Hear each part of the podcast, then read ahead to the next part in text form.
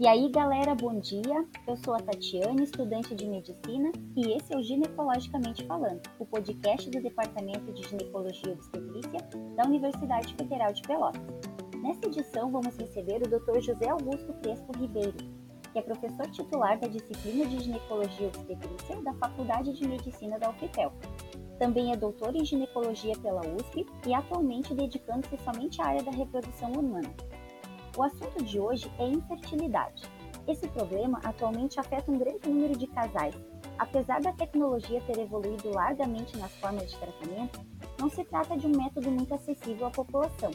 Existem filas de espera muito longas no SUS e, por outro lado, nas clínicas particulares, além de altos valores do tratamento, não há uma certeza de sucesso garantido.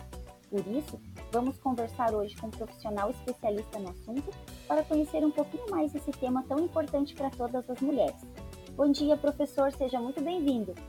Bom dia, Tatiane. Agradeço mais o convite de estar aqui com vocês para que a gente possa abordar esse tema tão importante para a saúde feminina e ainda mais especial hoje, né, que é o Dia Internacional das Mulheres, e eu cumprimento a ti e faço assim todas as mulheres que eventualmente vieram ouvir essa nossa conversa. Estou à tua disposição, vamos lá. Que homenagem bonita, muito obrigada. Vamos lá. Como denominamos a infertilidade? É correto chamarmos de infertilidade conjugal? Sim, olha só a infertilidade é a impossibilidade de um casal, então por isso conjugal, né? Impossibilidade do casal não obter filhos após um ano de vida sexual ativa, sem utilizar nenhum método anticonceptivo nesse período, e após um ano ele não conseguindo, a gente considera que o casal então tem infertilidade e merece a investigação. Certo. E a infertilidade conjugal acontece com frequência?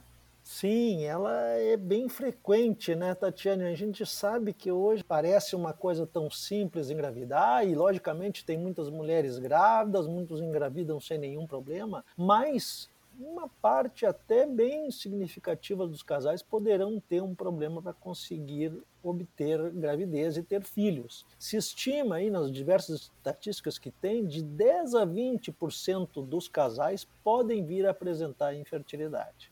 Ai, é um valor bem expressivo.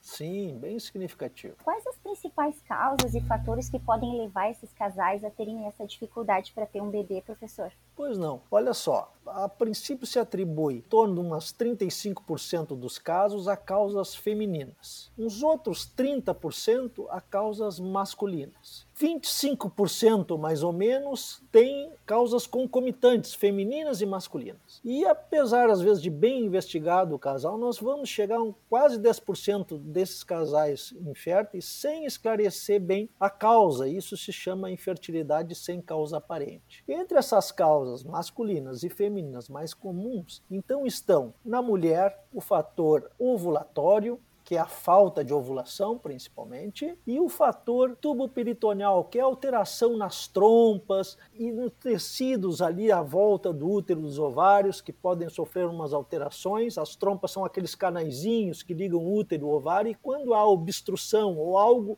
que interfere entre as trompas e o ovário, pode então isso complicar para as mulheres virem engravidar. E a terceira causa, também mais prevalente, é com relação ao homem, que são aquelas alterações na quantidade ou na qualidade dos espermatozoides. Certo. E endometriose, professor, também é uma das principais causas nessas dificuldades de engravidar? Sim, endometriose, além de tantas outras coisas, né, Tatiane, que ocasiona, uma das coisas é a infertilidade. Se acredita essa causa de endometriose está relacionada a esse fator chamado tubo peritoneal que eu mencionei. E a endometriose, ela está presente em torno de 15 a 25% das mulheres com infertilidade. Então é uma causa bem significativa também. Então, quando as mulheres deixam para engravidar com mais idade, isso pode acarretar dificuldades? Isso é uma coisa hoje importante. Com a nossa vida moderna e que se faz, e a profissão da mulher e tudo, a tendência seria postergar um pouco a obtenção de filhos, né? Famílias querendo se estruturar primeiramente, financeiramente e tudo. E isso acarreta que se deixa a programação para uma gravidez para mais adiante. Mas se sabe que, infelizmente, há um potencial, assim, diminuição da função ovariana, do ovário, a partir já dos 35 anos. E isso, embora ele não deixe funcionar completamente, ele vai diminuindo essa capacidade, principalmente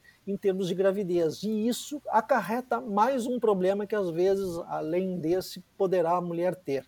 Então, se orienta, inclusive, aos casais hoje que procurem pensar em uma gravidez com relação à idade da mulher, principalmente antes dos 35 anos, para facilitar esse processo. Após isso, pode haver gravidez, mas pode ter um pouco mais de dificuldade apenas por essa idade um pouco mais avançada, vamos dizer assim. Sim, professor. E pensando nessa questão, quando se deve procurar um profissional? O casal ele tem que tentar primeiro por um tempo, né? Mais ou menos quanto tempo seria?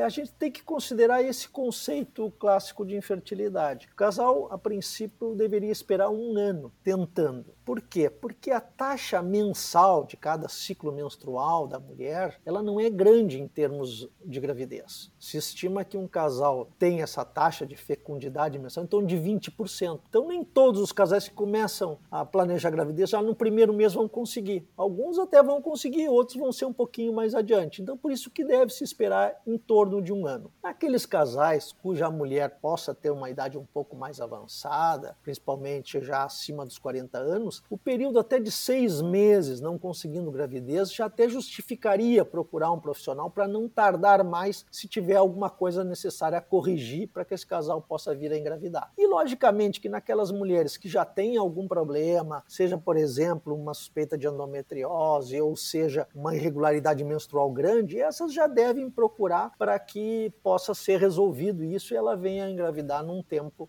mais curto como é essa consulta com o especialista? Quais são os exames que são feitos para diagnosticar a infertilidade? A consulta é importante que seja feita com o casal, né? Então, um médico que trata isso conversa com os dois, interroga eles sobre diversas coisas que são importantes de se ter esse conhecimento para se chegar ao mais próximo de uma explicação de por que, que ele não vem engravidar. E os exames complementares, eles se baseiam muito nesses dados que o casal vem a informar ao médico e também em relação àquelas causas que são mais comuns, né, mais prevalentes. Né? Então, para início dessa avaliação, geralmente se deve pedir um espermograma, que é o exame que faz a contagem dos espermatozoides, vê a qualidade da motilidade deles, que é outro ponto importante. Se faz um exame para avaliar se as trompas estão desobstruídas, esses canaizinhos que eu falei que liga o ovário à trompa, que é importante, ver se eles estão permeáveis, como se diz. E o terceiro exame é atestar se a mulher mulher está tendo as ovulações ou não. E isso, por exemplo, pode ser uma dosagem hormonal, que é a dosagem de progesterona na segunda fase do ciclo, né, depois de ocorrer a ovulação, se dosa ali, conforme essa taxa já nos indica que há ovulação. Embora existam outros métodos, como a avaliação da ultrassonografia seriada, que também permite identificar a ovulação. Então, essa avaliação desses três dados com relação ao homem, ao fator tubo peritoneal e à ovulação, são sempre importantes para avaliar um casal com infertilidade. Tem bastante coisa para fazer então, né, professor?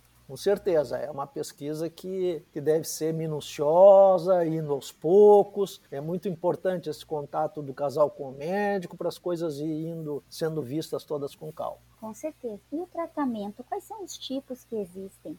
Bem, Tatiane, olha só, o tratamento vai desde tratamentos bem simples até os bem mais complexos, né? Então, às vezes, até uma simples orientação para esse casal, fazendo ele identificar o momento da provável ovulação da mulher para manterem relações bem naquele período, às vezes só com esse tipo de conversa, muitas vezes pode se resolver alguns casos. Mas tem outros que vai haver necessidade, ou de um tratamento, que pode ser um tratamento medicamentoso, naqueles casos, por exemplo, exemplo, onde há apenas uma falta de ovulação, então se corrige isso com um tratamento medicamentoso, ou naqueles que há uma obstrução nas trompas, às vezes algum método cirúrgico para correção disso pode ser feito e a paciente vir a engravidar, e às vezes há necessidade então de na falha desses métodos ou casos mais complicados da, de lançar mão dos chamados métodos de reprodução assistida, né, que entram aí desde a inseminação intrauterina até a fertilização in vitro. São bem amplos os tratamentos também, né, professor? Tem uma variedade bastante grande dependendo dos casos, né? Então, uma boa parte ainda se consegue com esses tratamentos que são mais simples, né? Uh, sem a necessidade desses meios mais complexos de reprodução assistida. Mais uma boa parcela, eu te diria que às vezes até se aproximando quase 20% dos casos de infertilidade hoje acabam havendo a necessidade de se encaminhar para um tratamento mais específico, tipo uma inseminação ou mesmo uma fertilização in vitro. Certo. Aproveitando que o senhor comentou sobre esse assunto, tem uma questão bem importante que a gente gostaria de saber. Em relação à reprodução assistida e esses tratamentos sobre a infertilidade, é feito pelo SUS? Não, a maioria deles hoje um, é um tratamento que é feito privado. Então, há tanto a inseminação quanto a fertilização in vitro. Existe, e convênios também, convênios também não cobrem ainda esse tipo de tratamento. Então, não tem nenhum convênio específico, porque é, é uma normativa desses convênios de não cobrirem esse tipo de tratamento aqui no nosso país. E aí, o que fica muitas vezes são alguns hospitais universitários ligados mesmo, um parte pelo menos ao SUS, que facilitam muito esse tratamento através de projetos que fazem, né, ou mesmo de organizações não governamentais que ajudam um pouco nesse tratamento. Mas isso são em alguns centros do nosso país apenas e em alguns poucos. Por isso é que esse método às vezes complica um pouco por causa disso, de ter pouco acesso à população de, de baixa renda, porque são de fato tratamentos caros, né? já que eles demandam uma tecnologia muito grande e com detalhes importantes que são de fato bastante expensivos para as clínicas e que realmente às vezes complicam e por isso que o custo é bastante alto. Certo, é muito interessante sabermos disso. Em relação à indução da ovulação, como que ela funciona e para que, que ela serve, professor? A indução da ovulação a gente faz quando a gente detecta como a causa da infertilidade a anovulação, a falta de ovulação. Então, quando esse casal tem uma falta de ovulação, o que se faz é tornar um ciclo anovulatório em um ciclo ovulatório às custas de uma medicação. Tá? Então, se utiliza uma medicação que faz com que o ovário ah, passe a funcionar naquele mês, em termos de fazer a sua função principal, que é de ovulação, e aí nós vamos orientar o casal nos dias prováveis da ovulação a manter relação. Em alguns casos, com isso, simplesmente a gente já corrige, e se ela não engravida no primeiro, no segundo, no terceiro mês de tratamento, muitas delas acabam engravidando. Há casos que a gente precisa fazer um controle maior. E como é que a gente faz esse controle maior? Para ver se há resposta dessa medicação adequadamente ou não. É fazendo, além da introdução da medicação, a possibilidade do controle ultrassonográfico. E aí a gente vai identificar bem o dia com a ultrassonografia transvaginal o dia que ela vai ovular. E aí, com esse dado, o casal vai manter relação bem naquele período certo da ovulação. E isso vai ajudar bastante a eles conseguirem uma gravidez. E a inseminação é um procedimento diferente, né? Como ela é feita e em que casos? É, a inseminação que se faz hoje se chama de inseminação intrauterina. E ela é feita da seguinte forma: a gente também vai fazer um ciclo induzido com medicação na mulher para que a ovulação ocorra mais certinho. E aí, no dia da ovulação, se faz um preparo no sêmen do homem. Ele vai colher através de masturbação e esse sêmen ele é preparado. E depois de preparado, com um fino no catéter a gente coloca dentro do útero e injeta esses espermatozoides previamente preparados lá dentro do útero para ele mais facilmente encontrar o óvulo. Com isso, nós vamos poder ajudar esse, esse sêmen. Então, naqueles casos em que o homem tem uma alteração leve no sêmen, mas que não está conseguindo pela gestação no modo natural, a gente pode indicar esse tipo de método. Ou às vezes, por exemplo, por algum probleminha no colo do útero da mulher, que a gente já coloca esse catéter dentro lá do útero e com isso a gente evita com que esse problema venha a atrapalhar e se tem um sucesso de gravidez. O método de inseminação ele não é um método que dá grandes índices por tentativa, mas ele é um método por simplicidade ainda bastante utilizado e em alguns casos se consegue resolver com ele. Tá bem. E é verdade que existe um banco de esperma? Em que casos ele é utilizado? Sim, existe um banco de sêmen em algumas instituições do nosso país, por exemplo, e que esse sêmen é disponível para pessoas que queiram adquirir para ter a sua gravidez mediante esse tratamento que é a inseminação com esse sêmen de doador. Como é que ele é feito? São geralmente casais no qual o marido não tem condições de ter filhos por já não ter mais espermatozoides, seja no, no sêmen sêmen ou mesmo até fazendo a pesquisa dentro do testículo ou do epidídimo, que é do, do, lado ali do testículo, se realmente não há condições mais nenhuma do homem poder obter filhos, a saída para esse casal seria a inseminação, chamada de inseminação heteróloga, com sêmen de um doador. Então aí se faz a indução da ovulação na mulher, se prepara esse sêmen, que esse sêmen é comprado, adquirido por esse casal, ele é congelado, se descongela, se faz o preparo dele como na inseminação normal e aí se coloca então esse sêmen no dia da ovulação na mulher. E com isso se consegue o resultado de gravidez. Geralmente, para esses casais que optam por isso, geralmente é um tratamento adequado e eles eh, ficam bastante satisfeitos com, com essa situação nos casos que os tratamentos mais simples não surtem efeito, há possibilidade da fertilização in vitro? É um método dispendioso quando se chega a esse extremo. Tem casos bastante específicos que necessitam da fertilização in vitro. Antes disso, eu queria complementar um pouquinho da inseminação, que também, por exemplo, o sêmen hoje serve para aqueles casais uh, homossexuais, né, que mulheres querem obter filhos e, dessa forma, então, eles podem adquirir um sêmen e, e obter uma gravidez de um desses membros do casal, pode obter dessa forma para que uma delas venha a engravidar. Também é possível isso. E com relação à fertilização in vitro, há casos bastante específicos que se tem que indicar porque é a única saída. Vamos ver, a fertilização in vitro, na verdade, né, foi um dos grandes métodos revolucionários para casais com infertilidade. A primeira fertilização in vitro foi em torno de 1978, feita por Edwards, que é um britânico, que ele conseguiu a primeira fertilização, um bebê de Louis Brown, que muito se ouviu falar na mídia e tudo mais, e a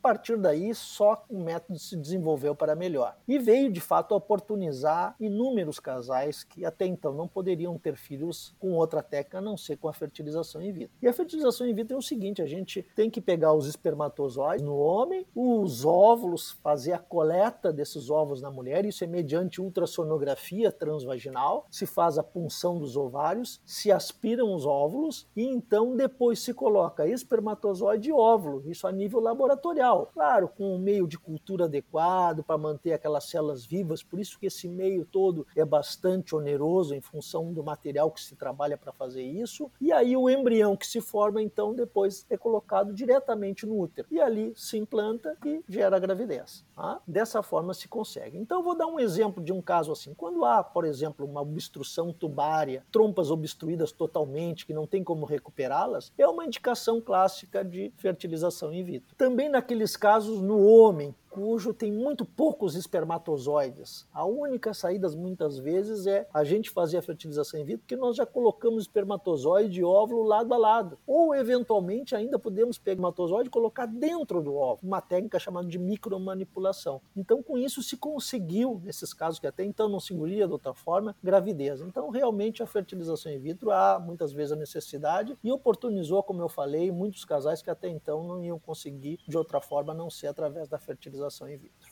Certo. Como pretendemos fazer um podcast exclusivamente de fertilização in vitro, nós vamos abordar esse assunto em um outro momento posterior. Então, Dr. José Augusto, eu gostaria que o senhor proporcionasse às nossas ouvintes que desejam ser mamães algumas dicas para que elas não passem dificuldades durante a tentativa de engravidar. O que pode ser feito? Olha, boa pergunta, Tatiane. Acho que é importante porque a gente viu no início, né, quando começamos a conversar, que é bastante significativo o número de casais que eventualmente não podem engravidar. E existe uma possibilidade de prevenir, de evitar um pouco esse número significativo de casais. Então, algumas medidas se faz para que se possa diminuir um pouco isso. E são às vezes até medidas simples e que todos os casais podem vir a fazer, mas muitos até nem sabem disso e é bom terem esse conhecimento. Né? Tanto é que nós, há uns anos atrás, fizemos um, um pequeno trabalho aqui na nossa universidade, no qual se perguntou para as mulheres o conhecimento delas sobre as dificuldades de gravidez e tal, e se viu que de fato o conhecimento era pouco, e se tinham maneiras como elas poderiam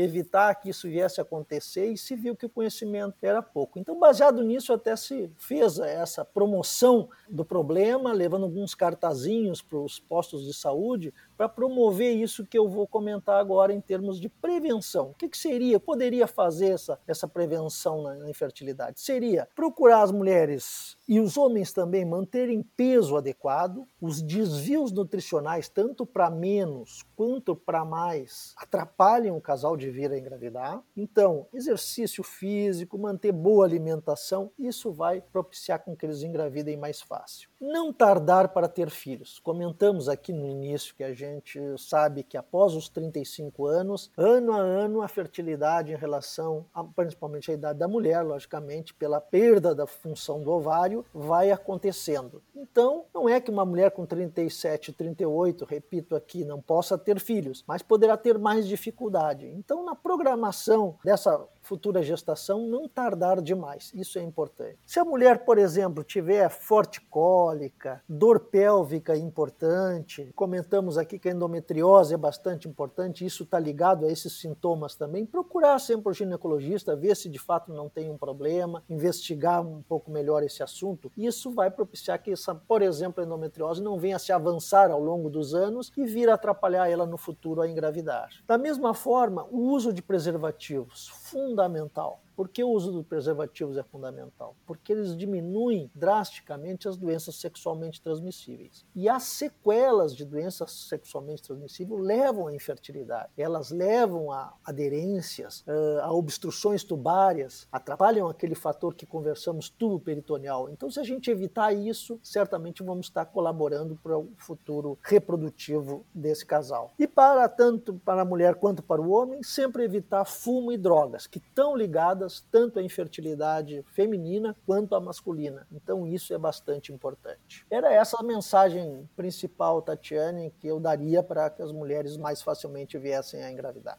Muito obrigada, professor. Foram muito ricas as suas dicas. Eu também me lembrei do podcast sobre a consulta pré-concepcional também, né? O senhor acha que seria interessante? Sem dúvida. Então, um casal que se programa para engravidar, a consulta com o ginecologista sempre é fundamental, para que, além dessas orientações, ele vai fazer alguns exames gerais, ver se está tudo bem com o homem, com a mulher, para que eles possam, então, começar a, a pensar em ter uma, uma gravidez mais tranquila. Hoje já se faz, nesse momento também, a recomendação do ácido fólico, né? que pode diminuir, inclusive, algumas malformações durante a gravidez. Então, então, isso, essa consulta, é bem lembrado, é fundamental também, viu?